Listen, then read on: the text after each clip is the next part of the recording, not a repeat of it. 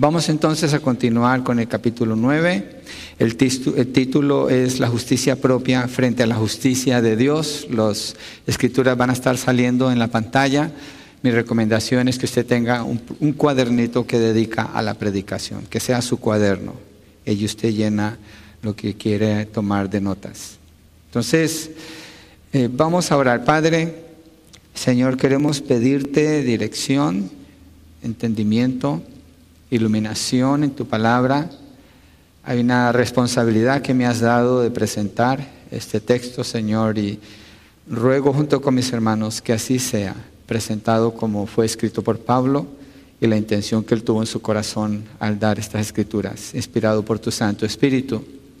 Y nosotros aquí, Señor, es, una iglesia muy ordenada en la manera como funcionamos.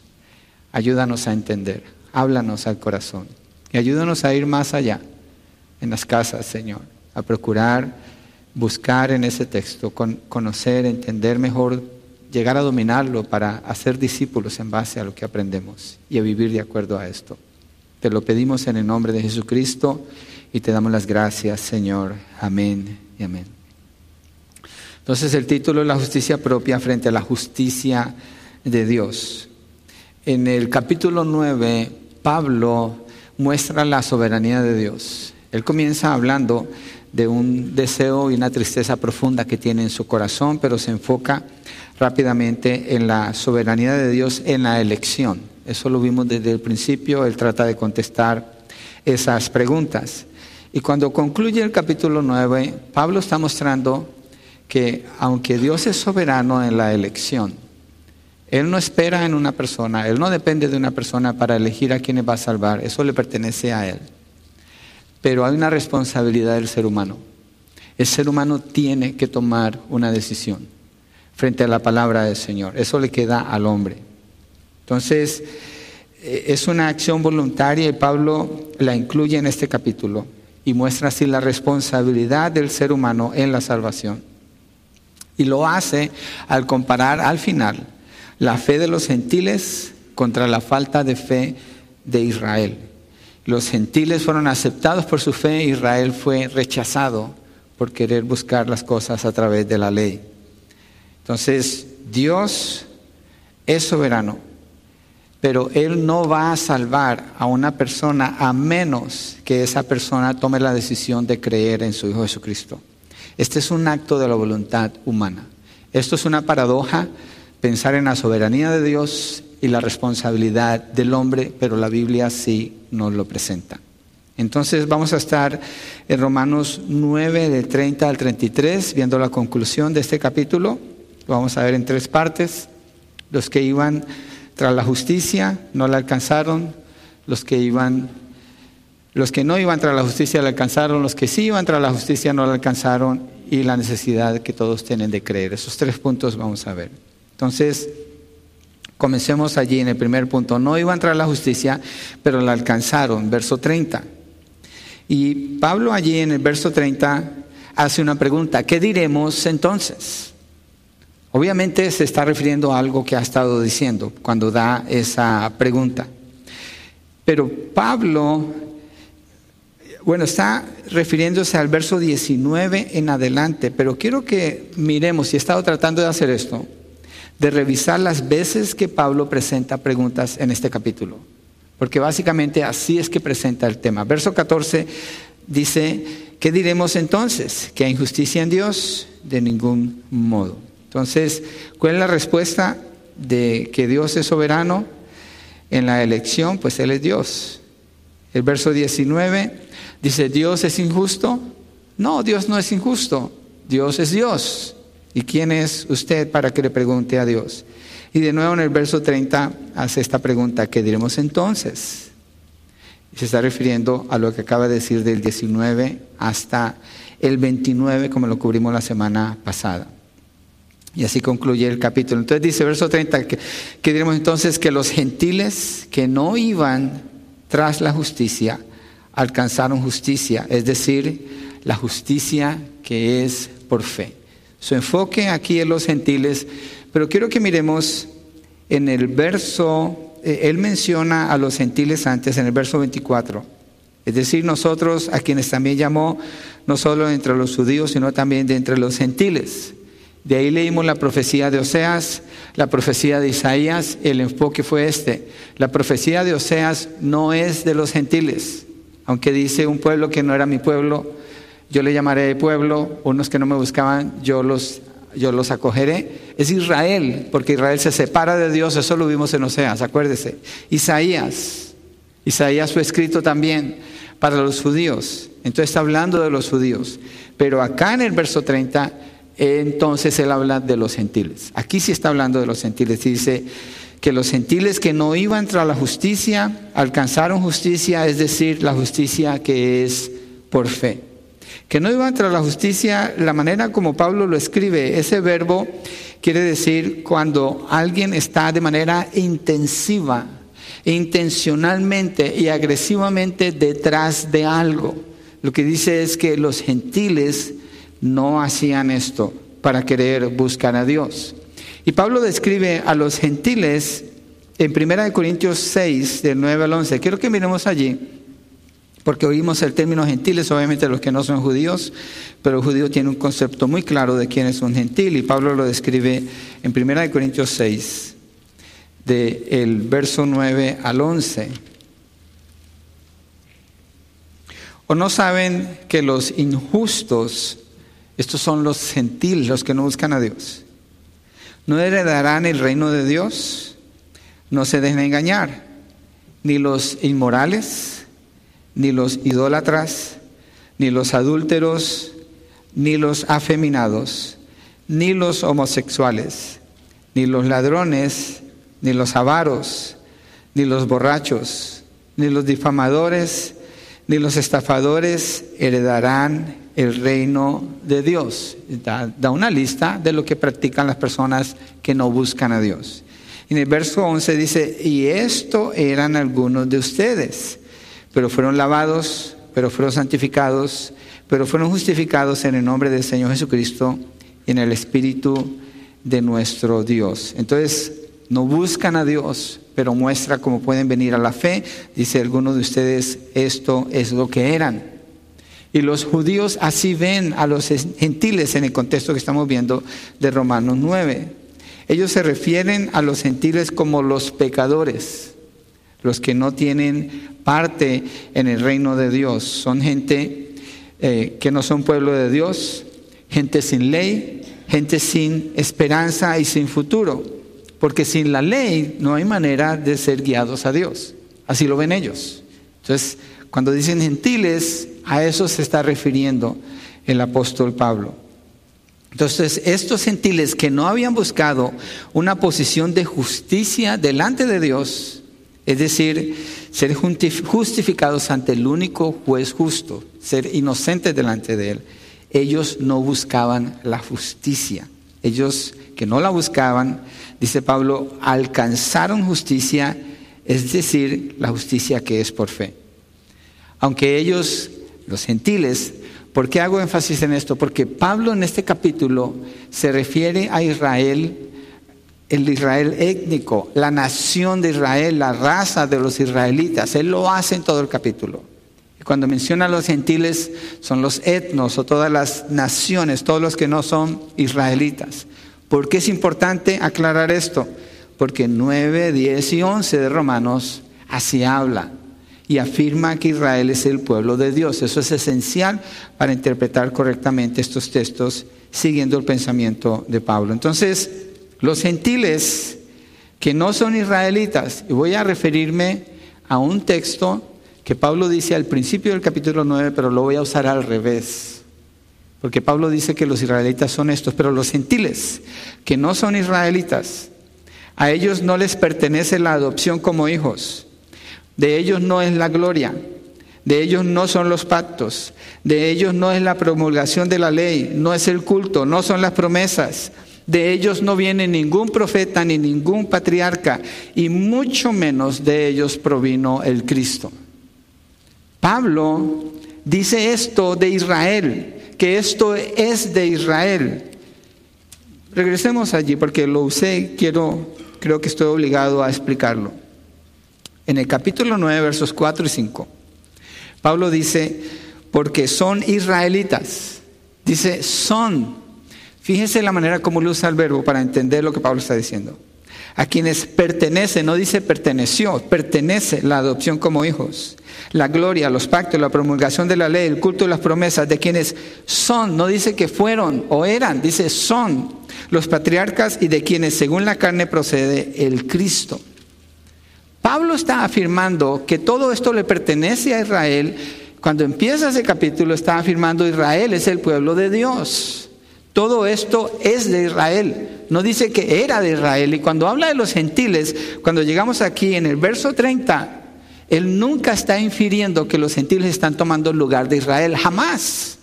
Por eso quise usar ese texto de manera negativa diciendo, los gentiles no son el pueblo de Dios, de ellos no es la gloria, ni los pactos, ni la promulgación de la ley, ni el culto, ni las promesas, de ellos no viene ningún profeta, ningún patriarca, y mucho menos de ellos ha venido el Cristo. Eso es de Israel, porque Pablo está dando esa distinción. Entonces los gentiles no tienen nada que ver con eso, ni a ellos se les ha otorgado nada de eso. Nada, eso es de Israel. Y Dios así lo deja saber desde el Antiguo Testamento. Entonces diríamos, ¿por qué Israel no está en la fe? ¿Por qué el pueblo de Israel ha sido rechazado? Pablo aquí lo está explicando.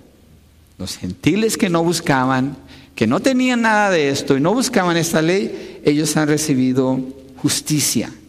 Ellos han recibido la gracia de Dios. Los que no tenían manera de buscar a Dios porque no tenían la ley, ellos son los que han alcanzado la justicia de Dios y no Israel no la nación de Israel. ¿Qué pasó con los gentiles para que ellos recibieran la gracia de Dios? Simplemente se les predicó el mensaje del Evangelio. ¿Y qué pasó con ellos? Creyeron, tuvieron fe y por eso recibieron justicia. No tenían ley, pero recibieron justicia. No tenían ninguna herencia, pero recibieron justicia. Fueron justificados delante de Dios, adoptados como hijos, hechos herederos de la promesa de la vida eterna. Pedro le dice a ustedes que no eran nación, ahora son nación escogida, nación santa, pueblo escogido por Dios. ¿De dónde? Si no tienen ninguna herencia, porque creyeron, porque tuvieron fe. Una justicia que por fe, que es por fe, no por obras. Es decir, los gentiles, los gentiles no tuvieron ninguna oportunidad jamás de hacer nada de lo que Israel tuvo la oportunidad de hacer. Una justicia que no dependía en lo absoluto de algo que pudieran haber hecho. Una justicia que no se derivó de la ley, pues nunca conocieron la ley.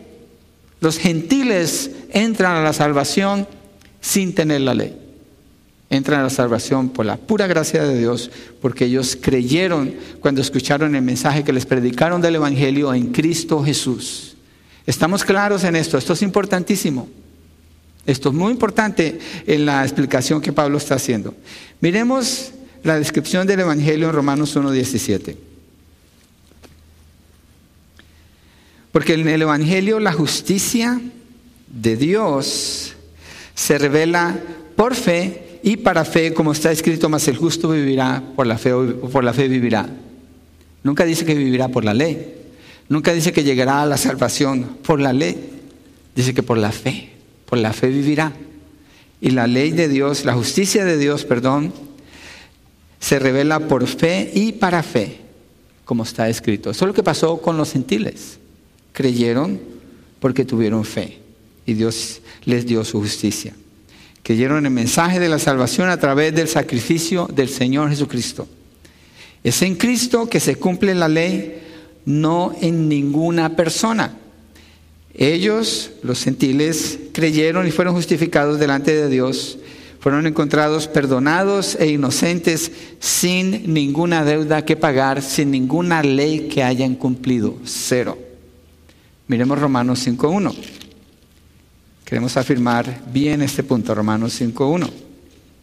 Por tanto, habiendo sido justificados por la fe, tenemos paz para con Dios por medio de nuestro Señor Jesucristo. No hay ley ahí en ese texto. No existe la ley.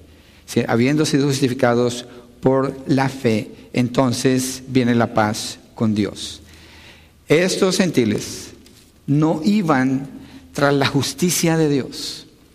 Pero ¿qué pasó con ellos? La alcanzaron. No andaban buscando por ser gentiles, pero la alcanzaron. Dios, en su bondad, en su misericordia, permitió que escucharan el mensaje del Evangelio sin conocer la ley y vinieron a ser justificados delante de Él. Usted seguramente ha escuchado el mensaje, si usted no está en Cristo, considere, usted no necesita cumplir ninguna ley. Eso es una mentira. Si alguien alguna vez le dice a usted que necesita cumplir una ley para venir al Señor, es mentiras, es falso. Es una falsa doctrina y debe ser rechazada como tal. Pablo aquí lo está presentando en un texto tan importante como este mostrando la, distinción entre gentiles e Israel y haciendo el énfasis que la salvación es solamente por fe. Todo lo que usted necesita hacer es creer. Crea en el mensaje del Evangelio. Crea que Cristo Jesús vino para pagar por sus pecados. Ahora miremos qué pasa con los que tratan de cumplir la ley. Punto 2. Iban tras la justicia, pero no la alcanzaron. Entonces, el primero es los que iban, los que no iban, los que no buscaban la justicia, ¿qué pasó con ellos? La alcanzaron, porque tuvieron fe. El segundo grupo, esos eran los gentiles, iban a entrar a la justicia, pero no la alcanzaron, versos 31 a 32. Verso 31 dice en nuestro texto base que es Romanos 9. Pero Israel que iba tras una ley de justicia no alcanzó esa ley. Suena como una contradicción. Suena como una contradicción. Cuando leemos el Antiguo Testamento, pareciera como que estamos, pareciera como que Pablo está contradiciendo lo que dicen las escrituras en el Antiguo Testamento. Porque en el Antiguo Testamento dice, el que viva por la ley, el que obedezca la ley, vivirá por la ley. ¿Qué quiere decir eso? Vamos a ver qué dice. Porque Israel ciertamente tenía la ley y por medio de la ley buscaban la justicia, pero nunca la pudieron alcanzar. Y esta es la razón por la que Israel ha sido rechazado hasta el día de hoy, no completamente, pero por ahora están así. Entonces está el contraste. Los gentiles no buscan la justicia y la hallan, pero Israel, que sí la buscaba, no la encuentra. Buscan ser hallados delante de Dios, pero no lo logran. Ser hallados justos delante de Dios, pero no lo logran. ¿Cuál es, mire, una pausa aquí. ¿Cuál es la definición de paz que la Biblia nos da? Porque Israel está buscando paz. La definición de paz es estar en paz con Dios. Esa es la paz. Una vez que una persona está en paz con Dios, la persona tiene paz y puede vivir en paz en general. Porque de ahí viene la paz, estar en paz con Dios. Los gentiles no buscaban esa paz. Enemigos de Dios, alejados de las promesas, sin ley, y encuentran esa paz son justificados. No hay deuda que pagar delante de Dios. Israel queriendo eso, a través de la ley, no lo logra. No lo logra. Pablo se describe a sí mismo, miren Filipenses 3.6, como uno que buscaba esto. Filipenses 3.6. Él está dando testimonio aquí. Y está dando testimonio porque está contrarrestando a los judaizantes que quieren imponer la ley sobre los cristianos. Y Pablo dice esto, en el verso 6, Filipenses 3, en cuanto al celo perseguidor de la iglesia. Ok, una pausa allí. ¿Celo? ¿Celo de qué? Celo de la ley. Pablo era un experto en la ley. Había sido entrenado en, como un conocedor de la ley y como conocedor de la ley eso le llevó a perseguir a la iglesia del Señor. Dice, en cuanto a la justicia de la ley, la justicia de la ley es lo que busca Israel, hallado irreprensible. ¿Qué quiere decir esto? Que Pablo es irreprensible en cuanto a la justicia de la ley. Que Pablo se esforzaba y era un ejemplo en cumplir todo lo que él conocía de la ley al pie de la letra. Pero no tenía la salvación. Pablo dice que él considera esto como basura. Él describe esto como estiércol. Esa es una de las cosas que él describe como estiércol en su vida porque nunca pudo llegar a Dios a través de eso. Él describe esta obra de su fidelidad a la ley como una obra carnal y luego lo define como basura o pérdida con tal de seguir a Cristo. Tuvo que perder eso, ¿para qué? Para poder seguir a Cristo. Sigamos viendo la explicación, porque algo importante aquí es, entonces la ley es mala. No, la ley no es mala, la ley es buena y es necesaria. La ley no es el problema. El problema es la manera equivocada en que, Israel se relaciona con la ley, porque esperaban ser libres por medio de la ley. La ley no libera a nadie. ¿Sabe qué hace la ley? Condena.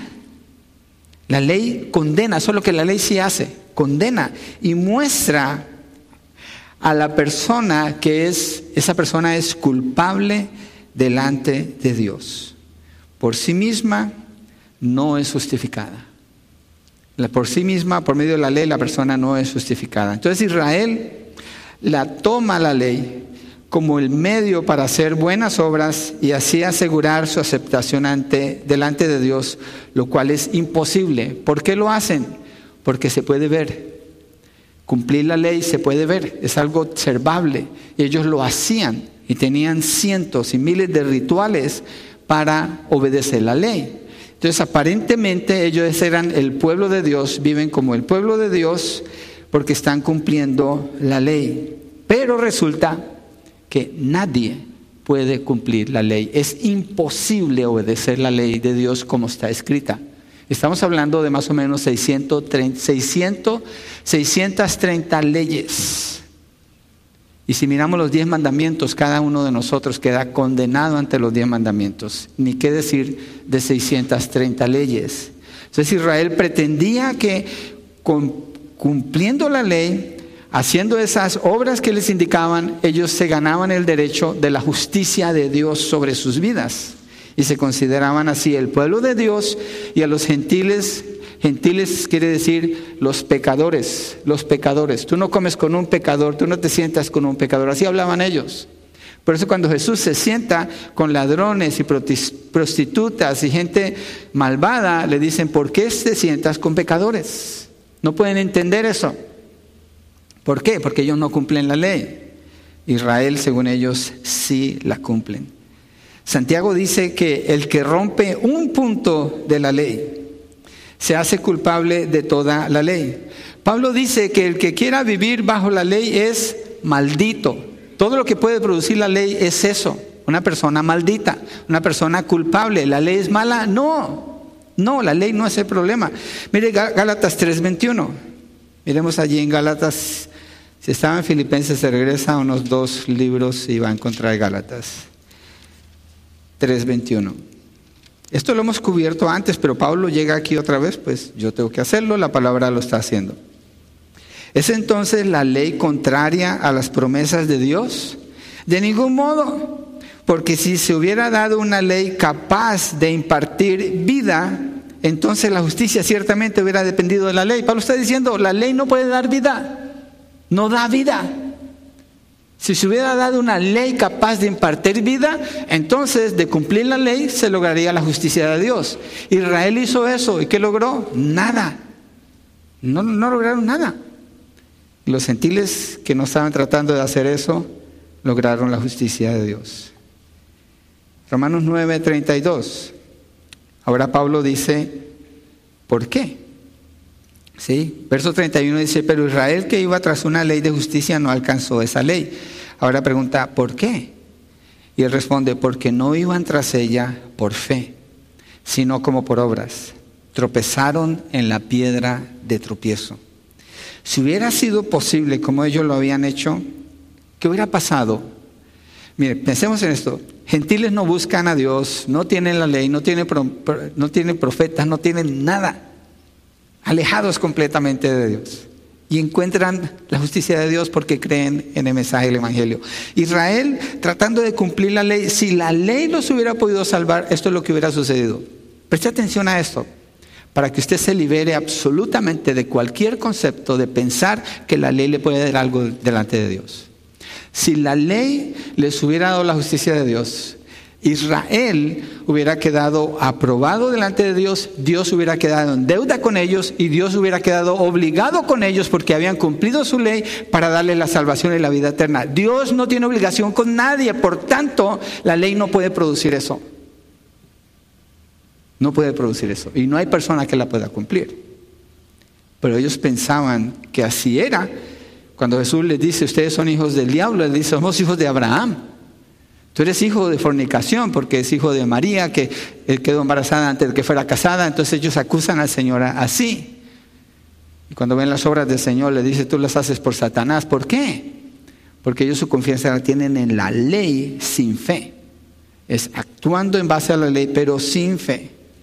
Dios no tiene obligación con nadie, la ley no puede producir nada para que Dios entonces bendiga a esa persona. No. Entonces, eso dejaría a Dios sujeto a la obediencia a la ley por parte de Israel para entonces salvarlos. Entonces la salvación ya no sería por gracia, Dios ya no sería soberano en la elección, todo dependería de ellos. Entonces no es posible, porque nadie obedece toda la ley. En ese sentido es que la letra mata. La letra los estaba matando a ellos, porque tomaban la ley pensando que esa ley los podía liberar. La letra mata, pero el espíritu vivifica. Es allí donde hay un cruce entre la verdad de Dios, porque la ley no es mala, y lo que el espíritu puede hacer en el corazón de una persona. Entonces, ir tras la ley por fe y no por las obras es igual a no poner la confianza en la capacidad que usted pueda tener de obedecerla, sino en la capacidad que ella, la ley, tiene de llevarle a reconocer su necesidad de un Salvador. Así es. Usted va a la ley, allí está la ley. Los Israel va a la ley,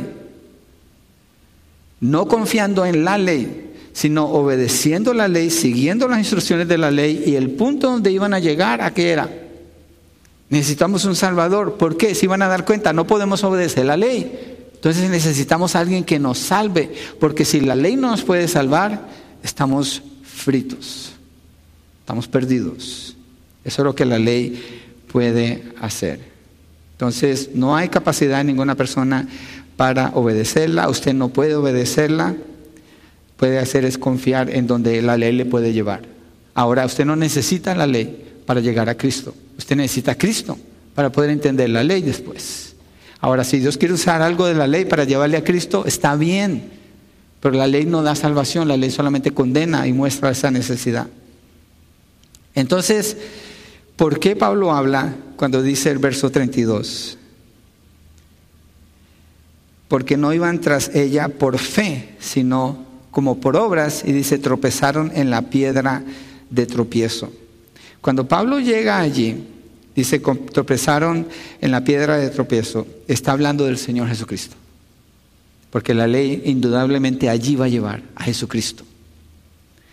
Entonces, un ejemplo de cómo lo hacían y por qué tropezaron en la piedra de tropiezo lo vamos a encontrar en Mateo 19, versos 16 al 22.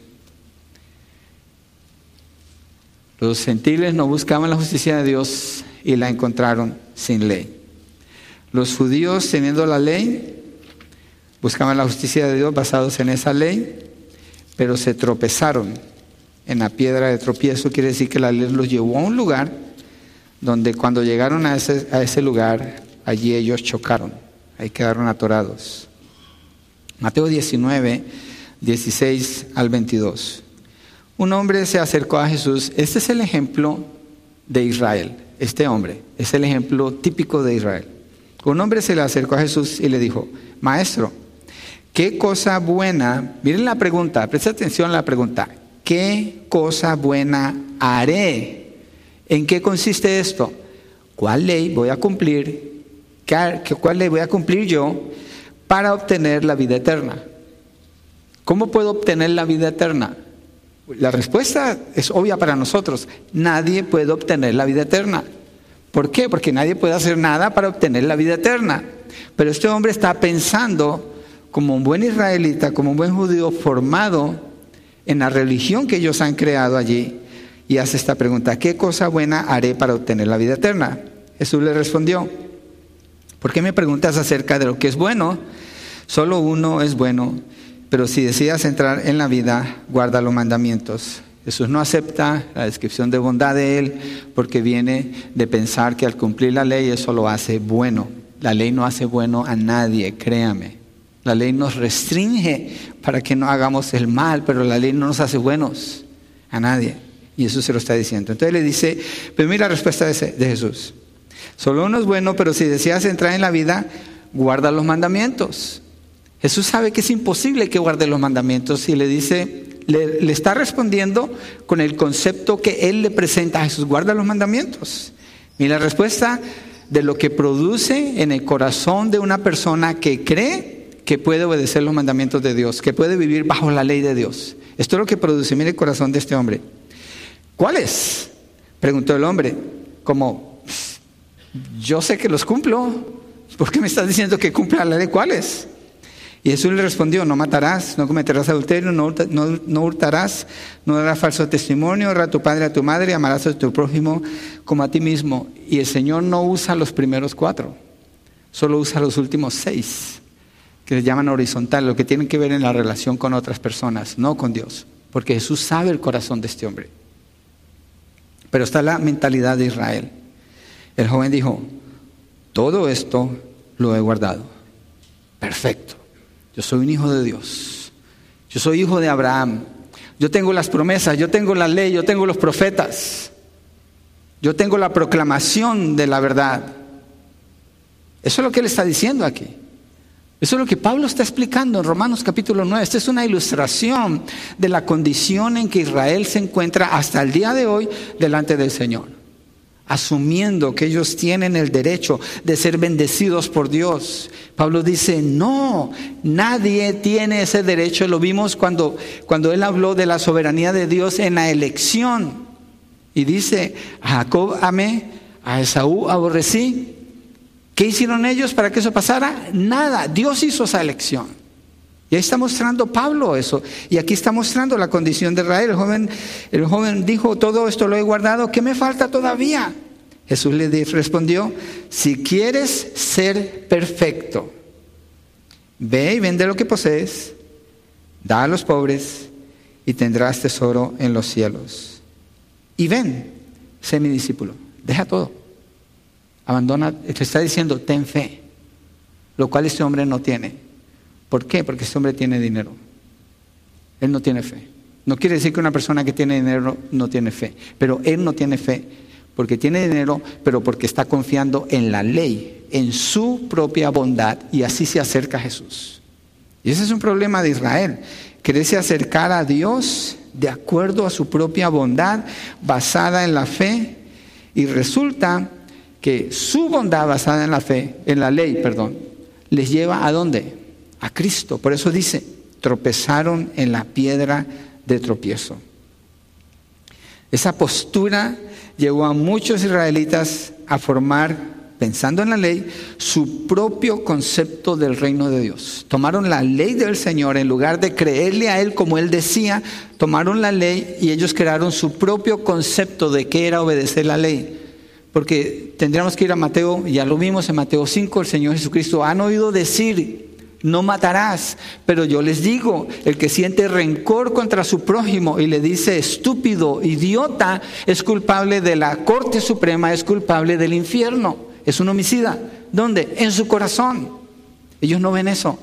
Porque ellos han, han limitado la ley a lo externo, a lo que se puede ver nada más. Y entonces en base a eso crean su propia interpretación de la ley. Pero donde la ley lleva en realidad es a Jesús.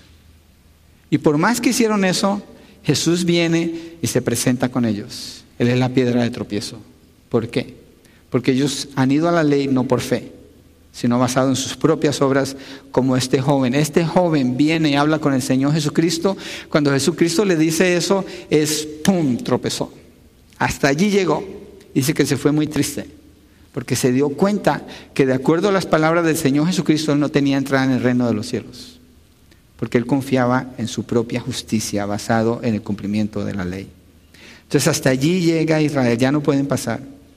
Mira lo que dice el Señor Jesucristo en Juan 14, 6.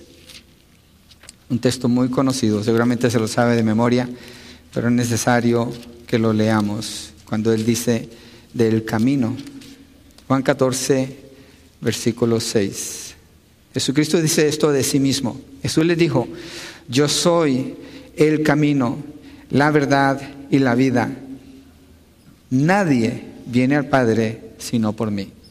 Esto excluye la ley, Esto excluye las buenas obras, esto excluye toda religión, esto excluye todo esfuerzo humano, esto excluye toda bondad humana. Está excluido en esta declaración. Yo soy el camino, la verdad y la vida. Nadie viene al Padre sino por mí. Y los judíos tratando de obedecer la ley se encuentran con Jesús. Ellos se encuentran con Jesús, entonces tropiezan en la piedra. Mire, la Biblia nunca dice que alguien viene al Padre por medio de la ley. Jamás. Si usted es fiel en estudiar bien la Biblia, se va a dar cuenta que no dice eso. La función de la ley es llevar a la persona a reconocer su necesidad de ser salvo. Le muestra lo perdido que está, lo lejos que queda del estándar de Dios.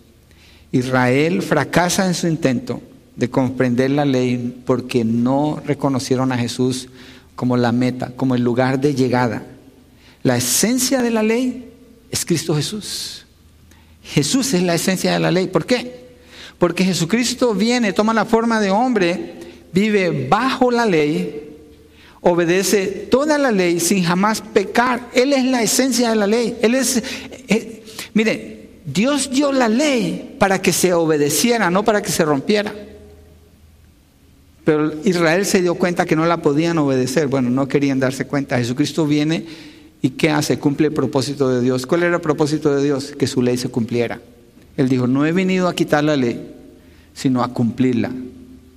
Y Él viene y la cumple. El propósito de Dios al dar la ley se cumple en Cristo Jesús. Pablo dice en 1 Corintios 1:23, pero nosotros predicamos a Cristo crucificado, piedra de tropiezo para los judíos y necedad para los gentiles. Jesucristo crucificado es la piedra de tropiezo. Eso es lo que ellos no podían aceptar. Ellos eso es lo que ellos no podían creer porque no tuvieron fe.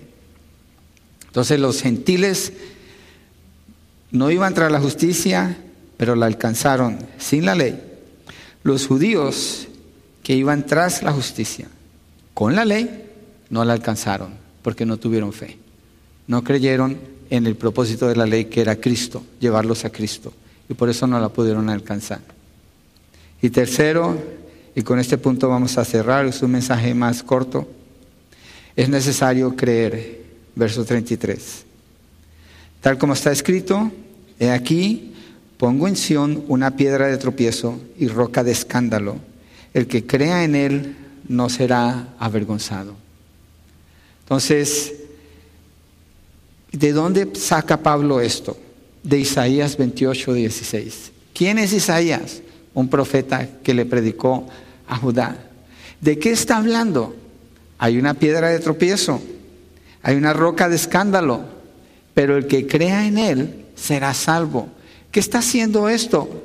Esto está indicando que no es nuevo, en la Biblia no es nuevo la incredulidad de Israel, porque por eso el Señor dice, Pongo en Sión. ¿Dónde es Sión? Jerusalén. ¿Qué pone? Una piedra de tropiezo, una roca de escándalo. Jesucristo dice, bienaventurado el que no se escandaliza de mí, porque se escandalizan de él.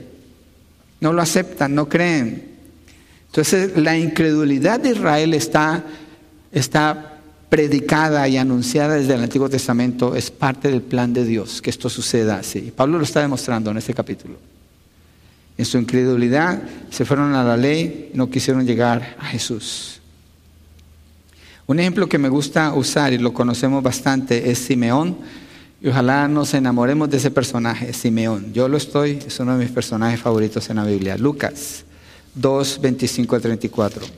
De nuevo, para demostrar aquí el propósito de la ley, el resultado de la ley cuando se cree con fe que es muy diferente a Israel en general, que buscaba la ley pero sin fe. Este hombre, Simeón, Lucas 2, 25, 34.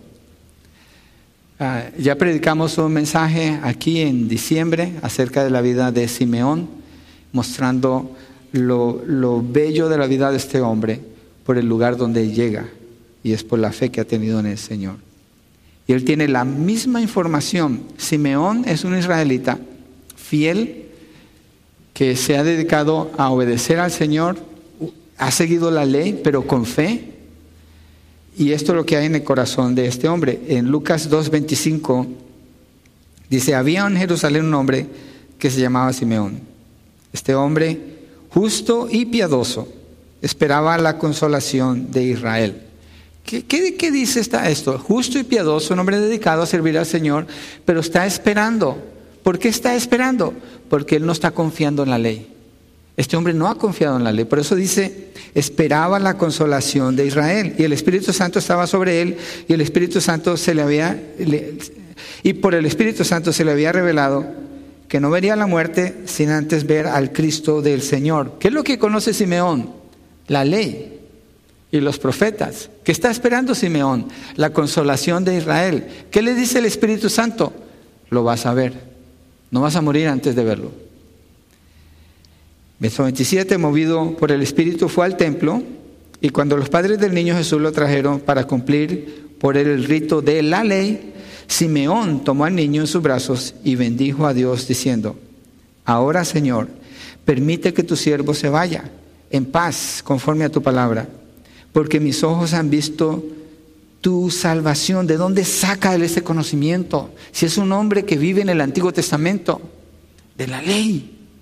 La ley lo llevó allí, pero es que él tuvo fe en la ley, no en su capacidad de obedecer la ley, sino en, lo que la, en donde la ley lo iba a llevar. Porque mis ojos han visto tu salvación, la cual has preparado en presencia de todos los pueblos, luz de revelación a los gentiles y gloria a tu pueblo Israel. Una declaración doble aquí de los gentiles y de Israel, como como el pueblo de Israel, como el pueblo de Dios, no reemplazado por los gentiles, pero la promesa de la salvación es para Israel también. Aquí está. Y los padres del niño estaban asombrados de las cosas que él de él se decían. Simeón los bendijo y dijo a su madre María: Este niño ha sido puesto para caída y levantamiento de muchos. El texto al que Pablo hace referencia dice, pongo en Sión una piedra de tropiezo. Simeón dice, este niño ha sido puesto para caída, piedra de tropiezo porque muchos van a caer por él. Piedra será puesto, eh, ha sido puesto para caída y levantamiento de muchos en Israel, está hablando de Israel, y para señal de contradicción. ¿Por qué señal de contradicción? Porque Israel buscando la justicia de Dios a través de la ley, confiando en sus propias obras, cuando se encuentran con Jesús es una contradicción para ellos. Porque Jesús no obedece la ley como ellos la obedecen. Jesús obedece la ley como Dios dice que es la ley, no como Israel ha dicho que es la ley. Ellos han distorsionado el mensaje de la ley. Y Jesús, por eso es el camino, la verdad y la vida. Para ellos es un punto de contradicción, es una piedra de tropiezo cuando se encuentran con el Señor Jesucristo. Entonces Simeón es un ejemplo de un hombre obediente a la ley, un hombre dedicado, un hombre piadoso, pero lo hizo poniendo su fe en el que le dio la ley, no en la ley misma, porque la ley no puede salvar a nadie. Y lo que vemos aquí es, inclusive con la declaración de Simeón, es la salvación es igual tanto para gentiles como para Israel. No hay ninguna diferencia en la salvación. Israel no tiene ningún derecho a la salvación, ningún derecho. Y los gentiles, ningún conocimiento. Entonces todo depende de la gracia de Dios. ¿Sí? Israel que tiene la ley, como Simeón, debieron haber llegado allí, pero no. Ellos pusieron su confianza en su capacidad, no en la provisión de Dios. Y dice aquí, pongo en Sion una piedra de tropiezo y roca de escándalo. Y termina así, el que crea en él no será avergonzado. ¿A quién le dio Dios ese mensaje? El que crea en él no será avergonzado. A Israel. A Israel. Los gentiles no tienen nada. Es Israel. Los de Israel, pero la bendición que podemos ver es que como Israel se endureció, se abrió la puerta para que se predicara a los gentiles. Y los gentiles sin ley han llegado por millones. De Israel, que yo sepa, aquí en Estados Unidos hay más o menos 175 mil judíos creyentes. Son muy pocos comparados con el número de judíos que hay en el mundo. Y en el mundo creo que son 300 mil los creyentes. Entonces sí hay judíos que creen, ¿Qué indica eso? Que Dios siempre ha tenido un remanente, algo que Pablo dijo ya en el capítulo 9. Dios siempre ha tenido un remanente. Israel, aunque ha sido rechazado, siempre ha habido gente de los israelitas que creen hasta que la nación completa sea restaurada a las promesas que Dios les dio. Entonces, miren, Dios, para concluir este capítulo, no está siendo inconsistente a sus promesas con Israel, sino que todo esto es parte de su plan redentor para la nación de Israel. Mientras que ellos están endurecidos, los gentiles están entrando, la invitación es igual para los dos y de igual manera en el tiempo de Dios van a entrar los que Dios eligió para salvación. Ellos van a mostrar fe, van a creer en Jesucristo. Y al creer en Jesucristo no serán avergonzados. Una persona que confía en su salvación por la ley hoy en día, escúchela, esa persona no va a hablar de Jesucristo, esa persona va a hablar de la ley. Usted tiene que rechazar, eso es una falsa doctrina. Y Pablo aquí lo está presentando. No hay salvación en la ley. Es imposible. La salvación es en Cristo. Cuando predicamos, predicamos a Cristo. Cuando predicamos, predicamos la gracia de Dios, porque el mensaje dice, el que crea en Él no será avergonzado. El mensaje en Juan 3:16 dice, de tal manera amó Dios al mundo. No dice que de tal manera Dios le dio una ley al mundo, dice, de tal manera amó Dios al mundo. Para que todo aquel que en Él crea, no dice que para que todo aquel que trate de cumplir alguna ley, para que todo aquel que en Él crea no se pierda, mas tenga vida eterna. La salvación es por fe. Es lo que Israel pasó por alto, una salvación que es por fe. Los gentiles no buscaban la justicia de Dios, pero creyeron y fueron salvos. Los judíos buscaban la justicia de Dios, pero no por fe, sino a su propia manera, confiando en sus buenas obras. Refugiados en su identidad como israelitas, creyeron que tenían el derecho a la justicia de Dios y no la alcanzaron. Los hijos de los creyentes sufren con esto también. Mucho cuidado aquí. Los que crecen en hogares cristianos y sus padres le dicen, tú eres cristiano, tú eres hijo de Dios porque naciste en un hogar cristiano, lo están maldiciendo. Los están maldiciendo, así como los judíos se paran en maldición delante de Dios al asumir que, merecen la salvación sin creer en Cristo. Los hijos de los cristianos no necesariamente son creyentes porque son hijos de cristianos. el llamado es igual, la invitación es la misma, el que crea en Él no será avergonzado. Usted tenga cuidado cuando le habla a sus hijos. Yo creo que este texto tiene muchas aplicaciones, pero esa es una vital para los hogares cristianos para no formar un concepto erróneo en el corazón de ellos que tienen el derecho de que Dios los salve y usted no tiene ningún derecho de exigirle a Dios que los salve tampoco. Lo único que podemos hacer es clamar por la misericordia del Señor. Porque si Israel teniendo los profetas, la ley, la tradición, teniendo las promesas, la tierra, siendo escogidos por Dios, no tienen la salvación, cuánto menos los gentiles que no tenemos nada de eso. Es por gracia. Es por la gracia de Dios, no por la obra que una persona haga. Y también la salvación de nuestros hijos no es por nuestras obras. Es por la gracia de Dios. Cuando ellos deciden creer, ellos tienen que tomar esa decisión por sí mismos. Entonces clamamos a Dios por su misericordia, clamamos a Dios por su compasión para con ellos, para que no se encuentren con una piedra de tropiezo cuando sean confrontados con Cristo, pero más bien que crean en Él y para que su confianza no esté en su formación, aunque no deben de dejarla, deben de cuidar su formación. Pero allí no está su salvación.